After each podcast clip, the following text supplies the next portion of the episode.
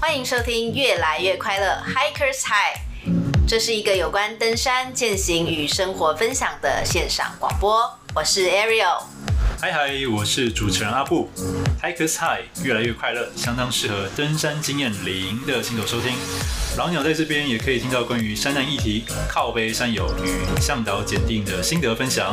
我们的主题很多元、很生活化，希望能以最轻松的方式陪你度过没有办法登山的日子。让我们在山下跟大家一起越来越快乐。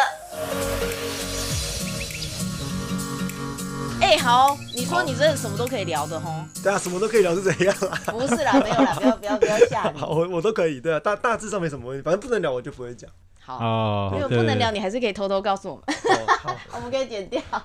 好啦，没有开玩笑。嗯我们今天请到的是谁？是谁哦？就不是我要讲一个梗，哦，那我说好，那是谁嘞？我们请到台湾撤 退王。哦，那我现在就先撤退了好了。不行不行不行不行，可我们今天请到的是号称张八千，有人叫他张万六吧？对张万六，对对，你知道吗？你知道自己有这个称号因为我吗？知道数字都是浮云，本来在没有，因为万六这是上次我听那个吴老，师，对吴老师说我才听到那的个吴老师？吴元和哦，罗吴扣老师哦，师，哦柯老师。他那天讲了不是万六万六，我还想说谁呀对，？我想说这 个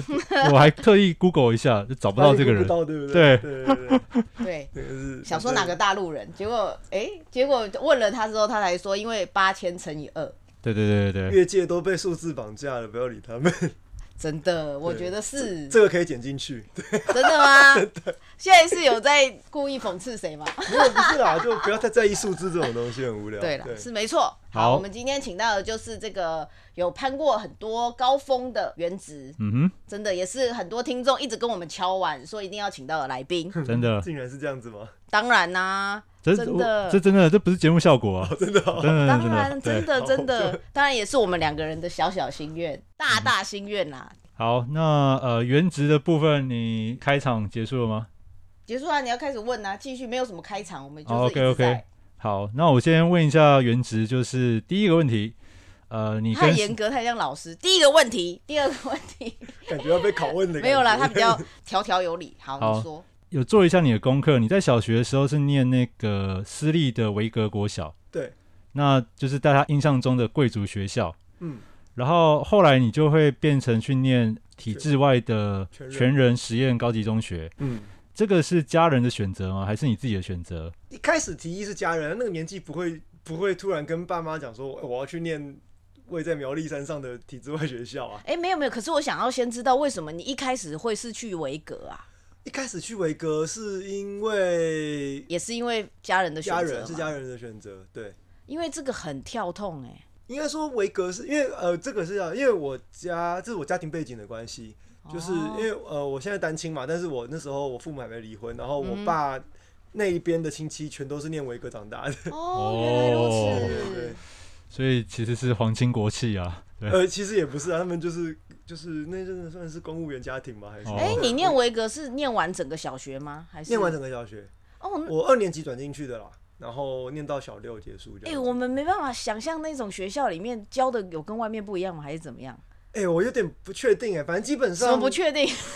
会有很多奇怪的才艺啊，就是哦像每天会有那个早上的那个晨间时间，会先有一一堂是那个珠算跟心算课，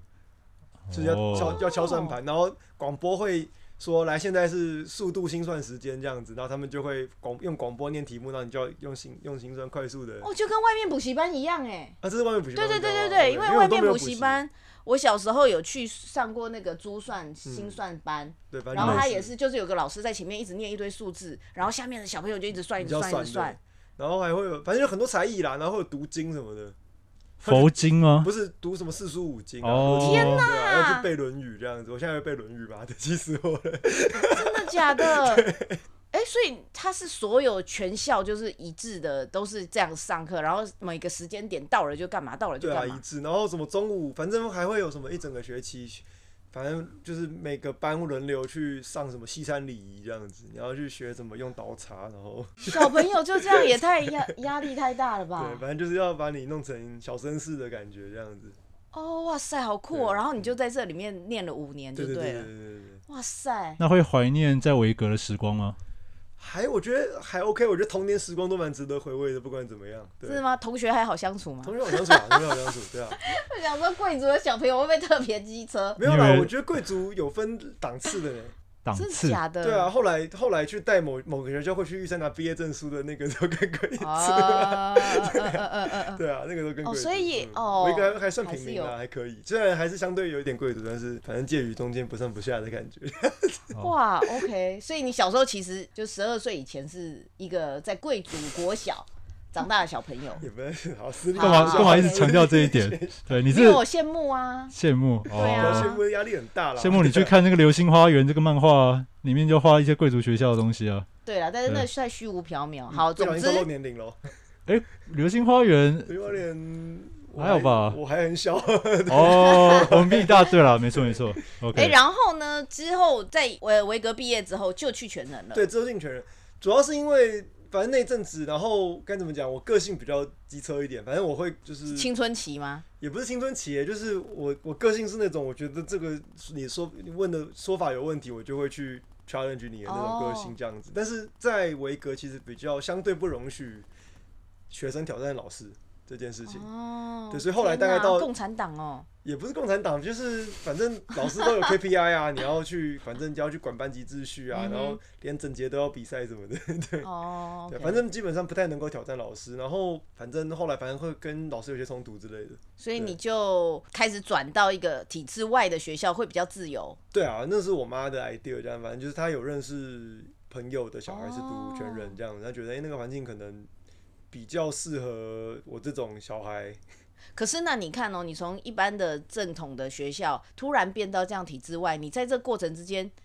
你的心境是什么啊？你是突然觉得哇怎么办？没有人管我了，我好紧张没有，还是你就爽啊会觉 得爽啊，没有爽关系，很翻爽啊。就是出笼的鸟儿般的快乐？原本原本我还不太想读的，那时候因为那时候的全人还是还没有立案的学校这样子。哦，真的嗯，所以那时候我的学籍还挂在维格这样，所以基本上那时候我大概就是一个学期是就读完结束，我想回去维格是回得去的这样子。哦对对，对，就是我我妈跟我讲说，反正就先去试试看嘛，你不喜欢那就转回来都 OK 这样子。嗯，对啊，就去试试看，就是哎、送 真的假的？那你的意思，你刚进去国一的课程是什么嘞？就都一样啊，还是一样？那就基本上国英数那些都是基本基本的科目都是一样哦的、国英数，然后全人比较不一样的是他的给学生的那个选择空间很大，那时候是住校对，一直都都是住校啊，嗯哼对啊，都是住校，我们住十天放四天。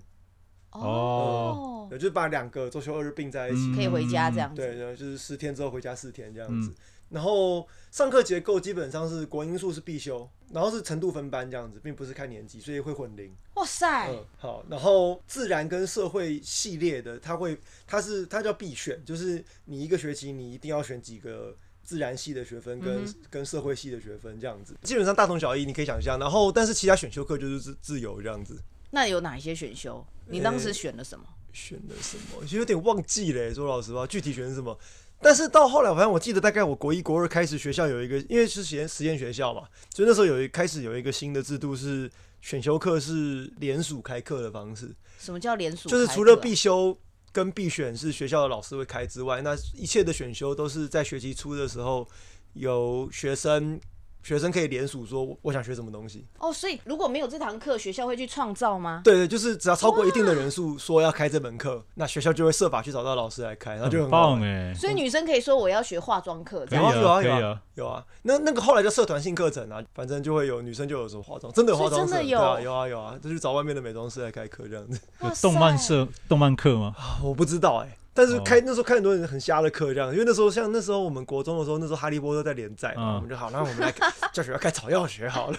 真的假的？结果有开吗？ 开草药学，哎、这怎么意外的还蛮实用 的啊！在野外啦，野其外实不算怎么实实用。用都忘记好不好？因为哦那是时候、哦当然不会像像哈利波特里面的那种什么草药学，反正就是找后来找到是中医的草药课，这样子哦 就超屌的这样子，然后就开始到处带我们去学校附近看，因为我们学校在山上嘛，就去看说，哎、这个植物可以入药， 这样子哇塞，我觉得很实用哎。以现在啦，以我们现在喜欢登山的人看起来会觉很得多哎奇好妙像啊。还然后不连错。属一些什么自由搏击啊，什么滑板啊，什么喷漆、哦很酷涂欸鸦之类的。哇塞，你们也是对乱乱来嘛？对啊，就轮对啊，但但但基本上自由度很高 啦。哇，对，啊很就不我们那时候的错。全人自由度非常高。对哇，现在也是这样子吗？你知道吗？现在基本上后来相对的，因为我们那时候可以自由度很高，还有另外一个原因是因为那时候学校没立案嘛，哦，所以以我们的毕业标准哦，不用透过教育部他们之类的一些规则吗？基本上就变成我们只要能够，因为我们那时候全人没立案，所以我们要毕业的话，我们得去山下的那个卓兰高中去考同等学历测验。哦，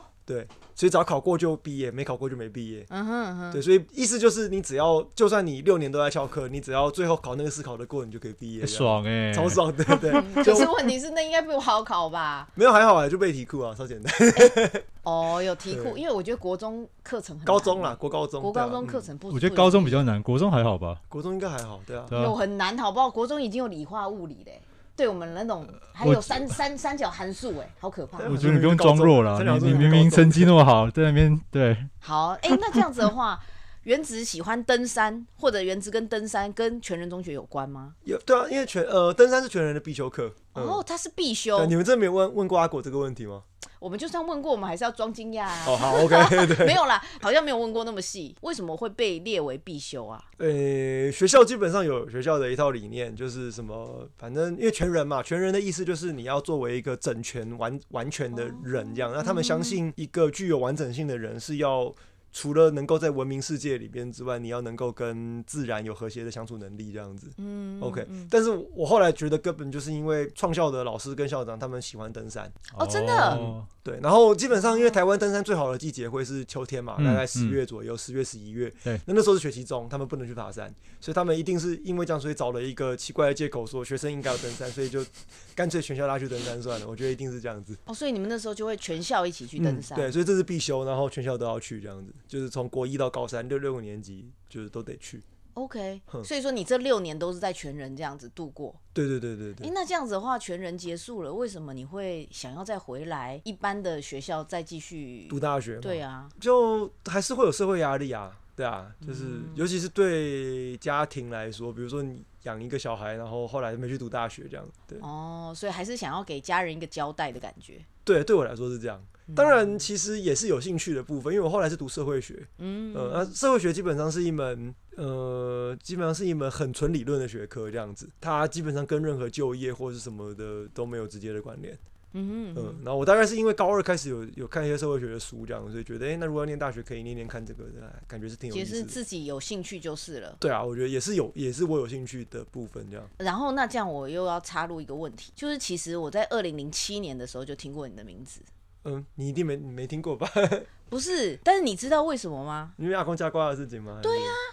哦，那时候新闻啊没有报道啊，没有没有啦很，大啦。没有很大，但是有嘛。嗯那为什么当时会有这样子的一个行程啊？其实我接触海外是更早，那个那个不是我第一次海外攀登，我第一次海外攀登是我们那个时候学校是请欧阳台生老师来当指导老师，嗯对，所以我们国一开始就给他教，到高三都还是这样子。然后他的背景是从加拿大学登山技术回来的哼，嘛，对对对，对，所以他其实有把一些国外的登山，包括雪地的一些的知识，有带给我们。嗯哼，对，所以像我们除了每每一年全校会有的必修课之外，他寒假、暑假都会开训练。对，然后我们就会跟他，像寒假就是去雪训啊。哇对，塞，你们那时候才国国高一中，国一、对不国对二，对对对，国一国嗯二我第一次雪训是国二寒假吧，我没记错的话，对啊，哦天哪，我不知道那么小的小朋友其实也可以 handle 就对了，可以啦，还好，我觉得国中都还可以，对那时候体力正好，好不好？对啊可，是身体都还没发育完全的感觉啊。其实 OK 的，嗯小朋友对自然的适应力，适应力很我觉强得都比大人强。真的，哦对啊， OK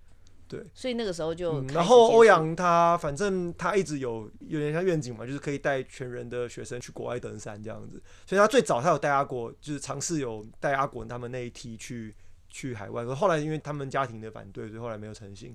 所以后来到我国三的时候，他就有开一团是全人的学生团去去 Denali，嗯、嗯阿拉斯加北美最高峰这样子，哼哦对，就 OK 跟那些他其他的学生啊，反正就是，但是有四个是全人的小孩这样子，哦对对嗯对，他们就有去，所以那是我第一次海外爬山。哇，那个时候你懂这些吗？还是那时候你只是觉得我要出去玩了，我要出去玩了？算我觉得半懂不懂吧，就是你还是得学那些基本的知识都要会啊，比如说接绳队，或者是冰河裂隙救难，或者是对你要怎么在冰天雪地生活这样子。哇，其实你非常小的年纪就接触这些了耶。对，但是基本上当然是玩的心太多啦，但是就是你得还是得认真的去学那些东西。你那时候有想到你会一直维持这样子的没有登想山到行欸为，到现在都没有我想大到。概到高中毕业才开始有这个念头，高中要毕业的那个时候才开始有，就是以后要登山这个念头。哦，真的，对你是说以后要登山，是指说把登山当成一个职业？对，或者是就是以后想做登山这件事。那时候高中还不会想到当职业这么这么现实具体的事情，但就是会觉得说，哎、我的这辈子离不开山了，或这是种感觉。倒也没有，反正就是觉得，哎、这是我这是我至少现在我可以做的事情，然后嗯我想把它做好。嗯对，其实很难，还蛮单纯的，因为到高中那个那个阶段都还是觉得就是就是好玩，所以我想做下去这样子。哼，嗯哼，那当时家人对于高中时候你的这个决定，家人有支持还是反对？嗯，所以像最早有有吵过一下架、啊，就是我说，哎、我不要读大学了，我想就是，跟然你后后来妈妈是吗对对，跟我妈这样子，就是哦我不要读大学，我要去出去外面当，就是当一个登山家这样子，然后可能以登山为业啦，这样子。嗯对，因为我觉得，哎、既然我要做登山，我不用读大学。后来是有大概有有沟通一段时间，对，就是才决定说，那我我先去读大学这样子，嗯，对，就是去搞大学这件事。诶，那这样子的话，你的妈妈，因为我有看到你，其实，在有其他的文章上有提到说，你觉得你妈妈也很酷。我觉得我妈本身是有某种就是亲想要往该怎么讲，因为她本来其实是家庭主妇啦，基本上她大概在四十几、五十五十出的时候，对，就是在照顾我长养我长大这段时间，对，然后可是我觉得她自己本身本质是爱玩的，或者是哦，或者是对生性狂野的哦，我不知道，所以他觉得其实你有这样子的想法，他其实一部分也能理解。或者是，然后再来是他其实是很有勇气，可以就是放我有自主判断决定的机会，就这是他跟很多的其他的人的父母不太一样的地方，这真的非就是常他难，对他可以在我很小的时候完全完全放手，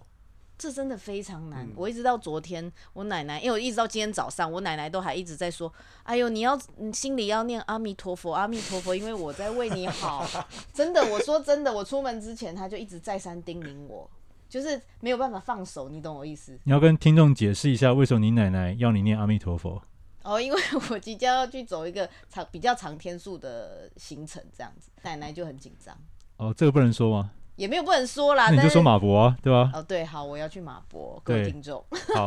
那反正就是因为 Aaron 的奶奶担心 Ariel，所以就要他念阿弥陀佛这样子。也 OK，我妈也会担心了，但她不会，奶奶也不会不让你去啊，所以 OK 的，对啊，你会跟你妈妈说你真的要去哪里？会啊吗会啊会啊，她都会知道，哎、我不敢讲啊，哦真的、哦，应该很多人都是这样。女生呢，我觉得男生比较没有这哦个困哦扰男生可，能有有可能有差，对，对，男生就爸妈哦去啊，啊女生就啊怎么散？哦去几天？哦哎啊你一个人哦？啊有没有认识的朋友？ 对，哎、对我女朋友也是这样，她也是常常先斩后奏这样子。哦，对，对啊那就是对啊大家一样的对，意大概思。大概大概类似的处境。如然果后女朋友讲之太前去明白走去走朝圣之路，她一个人去也是之前都不敢先先先不敢跟她妈讲这样子，还要先掰说那个她有一个朋友一起去这样子。嗯那其实她是一个人， 他一个人啊去，哇塞，哎，之前我们开聊天室那个蓝鲸，他也是一样啊，喜欢一个人这样子。不是喜欢一个人，是他出门爬山，他家人哦会反对，蓝鲸也要掰一些很瞎的理由啊，我是出差啦， 或者是对假装自己是去出外面工作或旅行，出国而不是爬山，对嗯对然后啦，可是慢慢慢慢，我觉得父母多少知道，他们慢慢也会接受这个事对啊，情。就是要慢慢的打开那个就是对父母的接受度这样子。没错。慢慢调教爸妈 对对对对啊！ OK， OK 那我们进入下一个话题。 ，OK，哎、我们接下来要让你再告诉我们一次，就是有关这个 K Two Project 的这个八千计划。好哦，来哦。 对啊，因为我们其实也很想知道说，原植对于攀登圣母峰的看法，还有对于攀登 K Two 的看法，这两座山有什么不一样吗？对你来讲，我觉得两座都是很很吸引人的山，所以你说它吸引人的点在于，就是它都是很漂亮，然后很很巨大的山这样子。嗯然后我觉得不要说以看一座山的看法好了，因为其实一座山有不同的路线可以登顶嘛。嗯对，所以像比如说玉山，你从塔塔家走，跟从八通关上玉山就是完全不一样的体验，甚至可以说是不一样的两座山嘛。哼，嗯哼，对，因为完全不同的东西。那通常我们在问你对于圣母峰的看法，或者对于 K two 的看法，通常都是指你从它的传统路线去这样子。对，像圣母峰大概就是从尼泊尔走它的东南邻，或者是另外的传统路是从西藏走北侧这样子。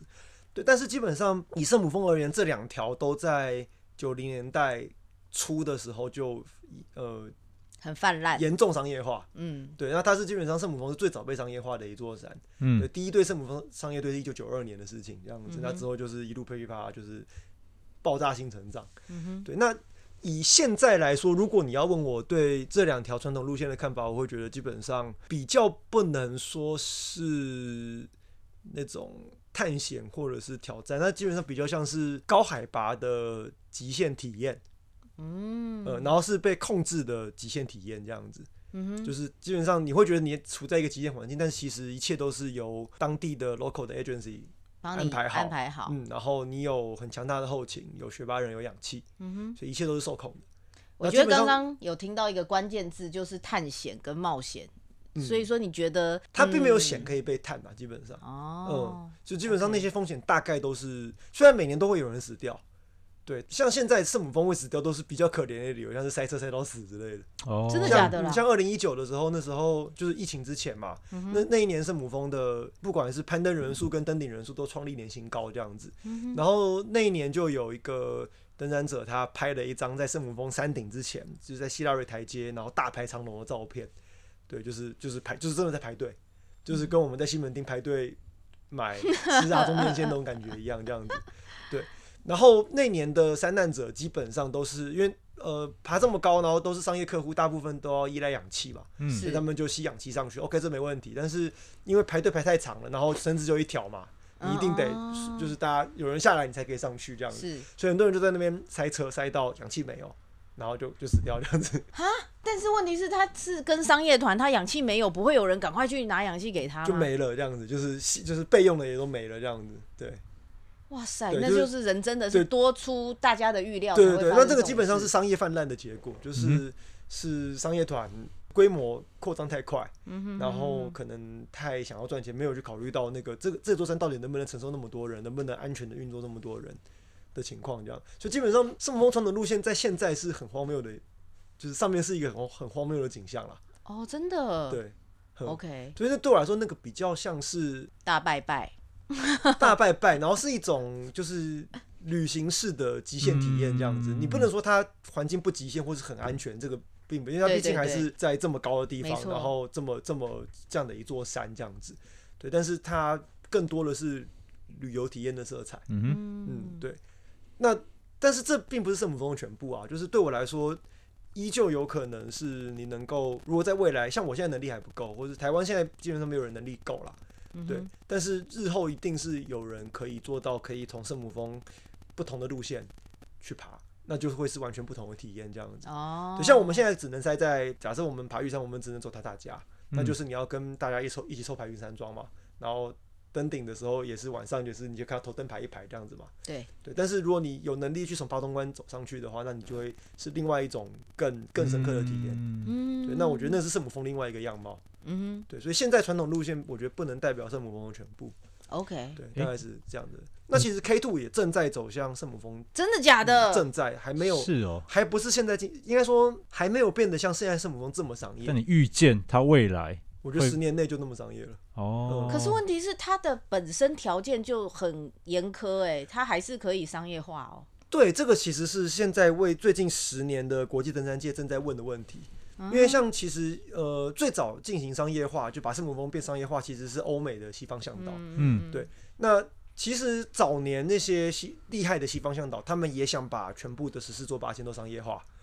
对，所以像我知道有几个早年就早期大概第六、第七个完成十四座的几个那种职业向导，他们其实一直在开发，比如说安纳普纳或是 K two 的商业路线这嗯样。但是后来他们自己评估，他们觉得把那些山，像安纳普纳、阿果今年爬的的那条路线商业化太危险，嗯对，那个风险太不可控，所以他们其实并没有这样做。然后后来到第二波的商业化大约是在二零二零零八零九嗯开始，那是最最起点。那其实我对我来说会归类在二零一零这个这个这十年之间这样子。那那是因为新的新一个世代的呃尼泊尔的雪巴人的商业公司开始崛起这样子。哦，然后这有些背景啊，这个这一期台湾三月我有写。嗯哦对 OK，OK 对可以对这一期的台湾三月，对杂志这样，我有大家写各位对听众要去看哦。对 反正哎最后基本上是这十年，然后在二零一零，也就是我开始接触海外远征的这个这个年代，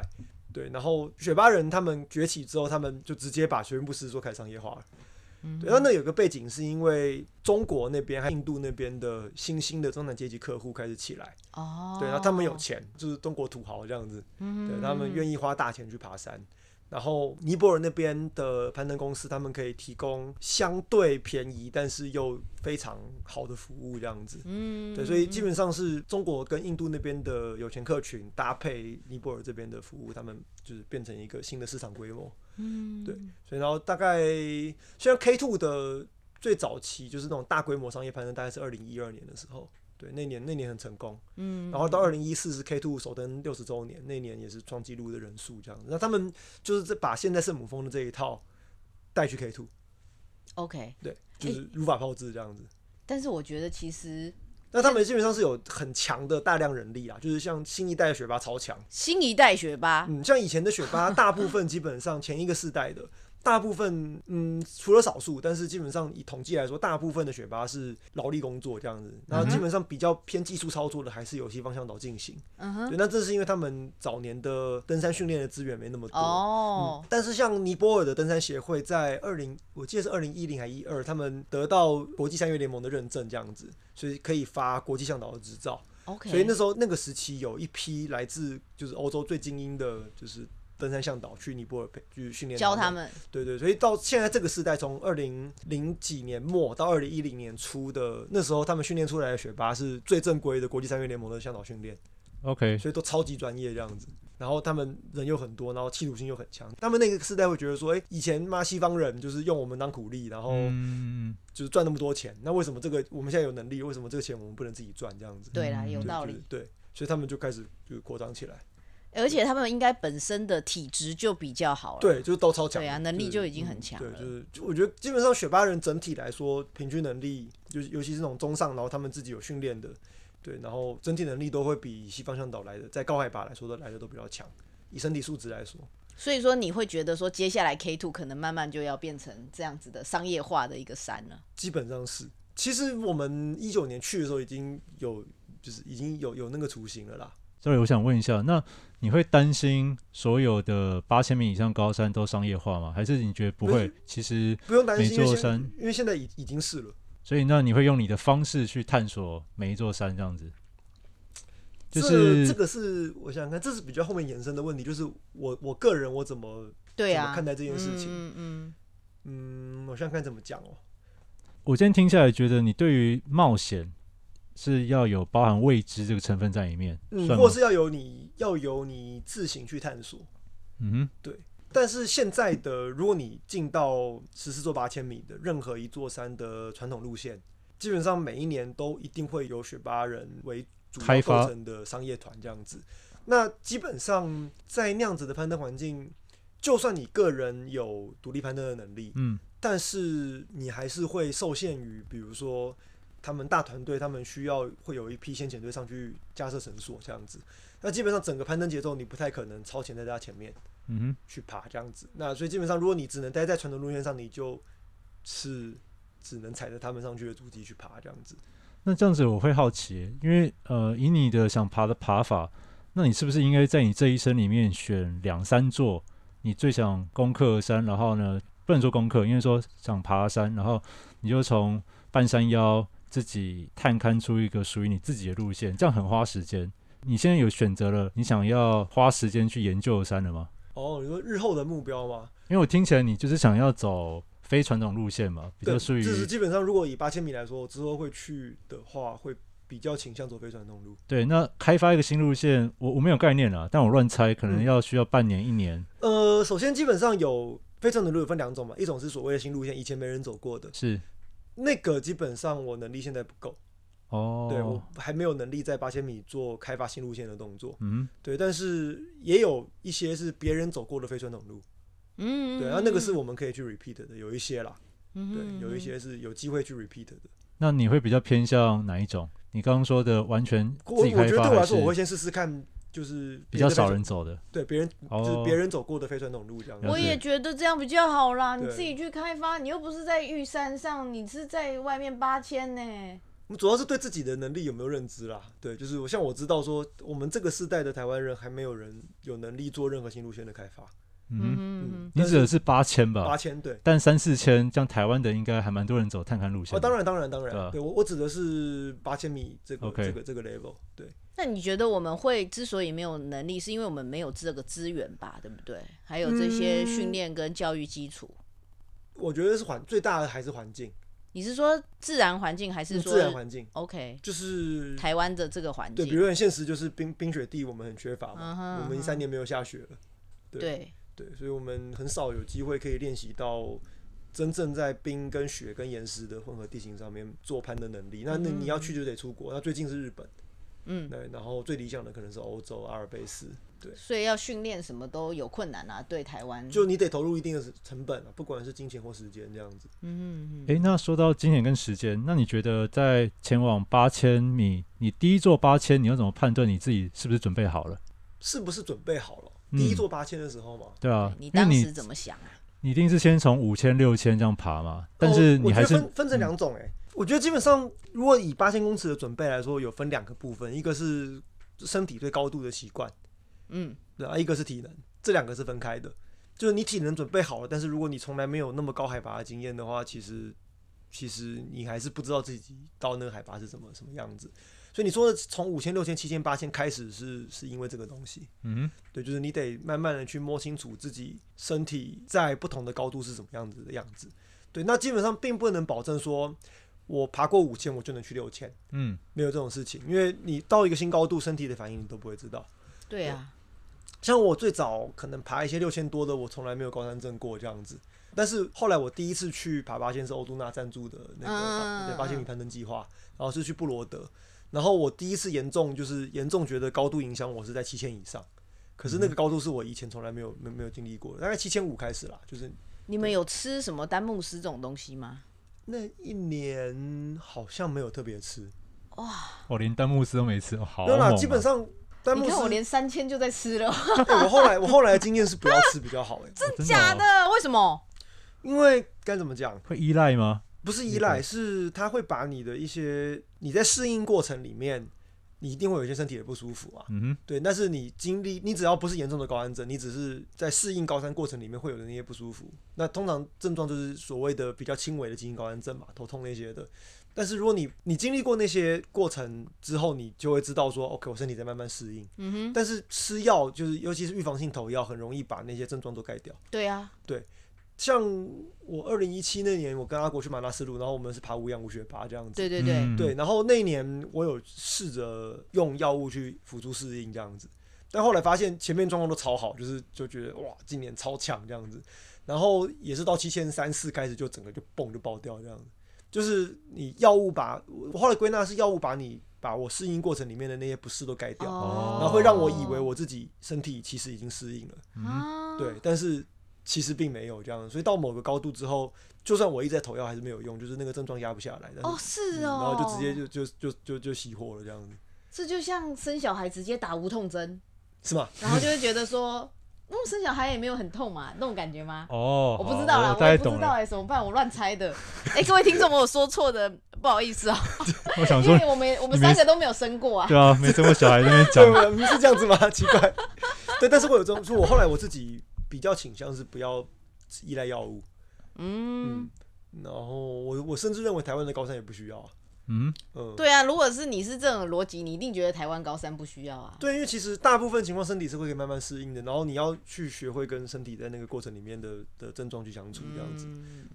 你才会更了解你的身体，要不然都是靠药物哦没感觉这样。但是突然，但是药药物的风险就是你突然之间爆掉。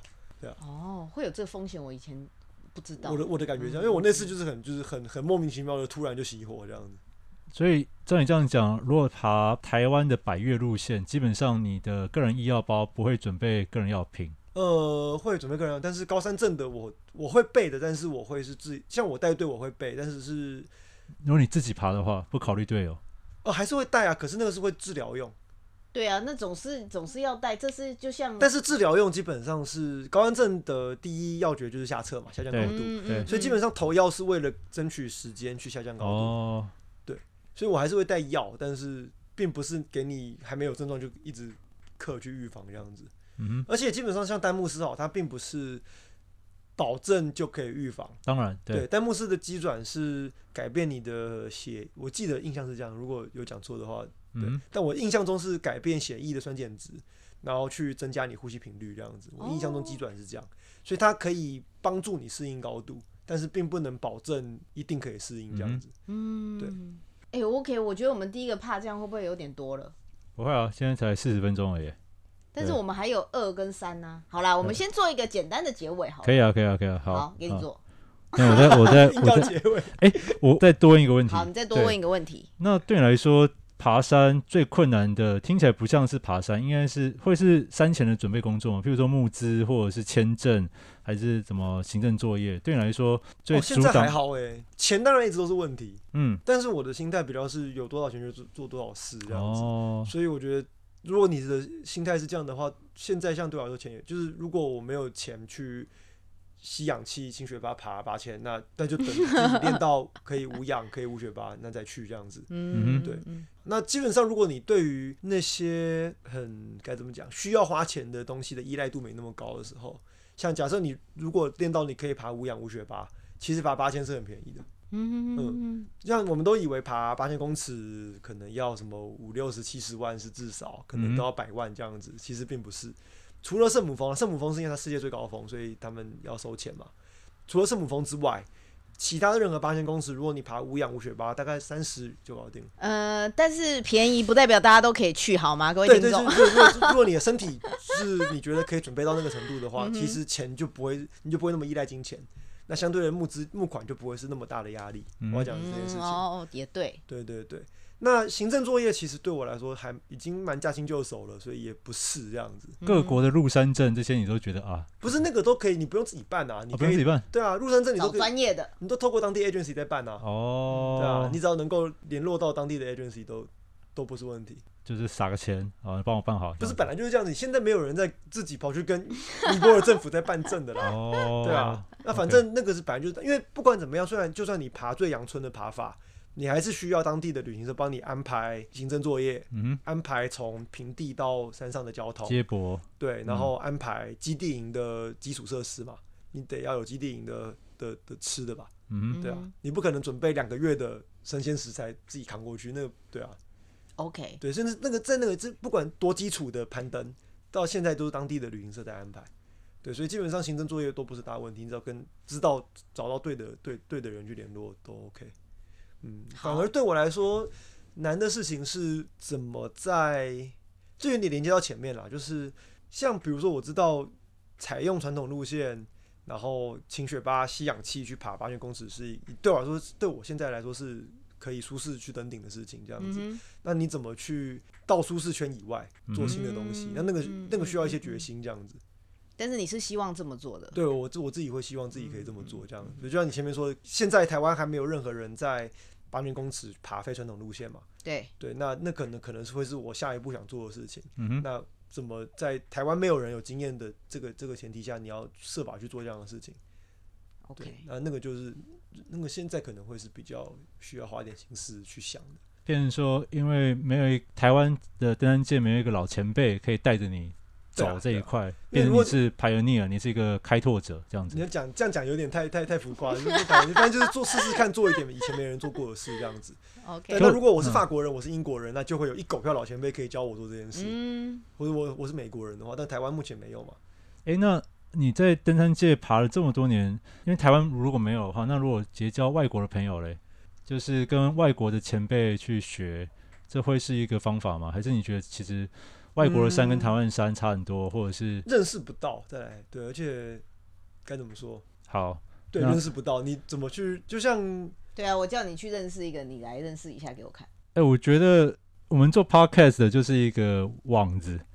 就是你看我们现在把台湾单人界很多人都串在一起了嘛。嗯那我我有一个小目标啦，就是我也会想要采访国外的一些登山者，如果他们能接受我破破英文的话，对， 那哇塞，你你跟我想的不一样哎。 怎样好好好好，对，继续如果我们继续之后之后有认识对国外的顶尖，不管是攀岩者还是呃登你山现在有家，那个奥斯卡奖的梦想是吗？反就是正打有打那嘴种炮，打打嘴炮不用钱嘛，对。好好好对，好，反正有认识，对啊、我觉得好，我们再介绍给原子，这样会不会太嘴炮一点？ 超嘴炮的啊！可以，我等， 对我等。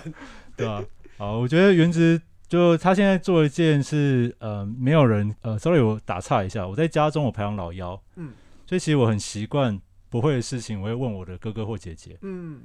那我觉得这是一个好事，是有人可以仰赖，但坏事就是当我出社会以后，当我做一些没有人可以问的东西的时候，我会很焦虑，因为以前我的做事方法行不通了。嗯，那你现在给我感觉就像是你在台湾单界，你在做呃目前台湾没有人做的事情。那现在你会觉得这是一个对你来说最大的困难点，可以这么说吗？嗯，没有人可以仰赖了，或者是可以去咨询这样子。对啊，基本上是这样。 OK，好啊，那这样的话，我们第一个部分呢、听了那个原植跟我们说他与山的故事，从小到大，嗯哼，然后呢，又听他分享了他对于高山真正的高山的这一些看法。然后我们一开始听了这么多，我觉得我们下一个部分想要来谈谈撤退这件事，可以吗？好，OK，Come on。好，OK，那就先跟各位听众说拜拜。好，拜拜，拜拜。如果喜欢我们的频道，请按下订阅、分享；不喜欢的话，也请分享给讨厌的人来互相伤害。Anyway，有任何的问题想要我们讲的主题，请留言在越来越快乐的 FB、IG 粉丝团。那就下次见喽，拜。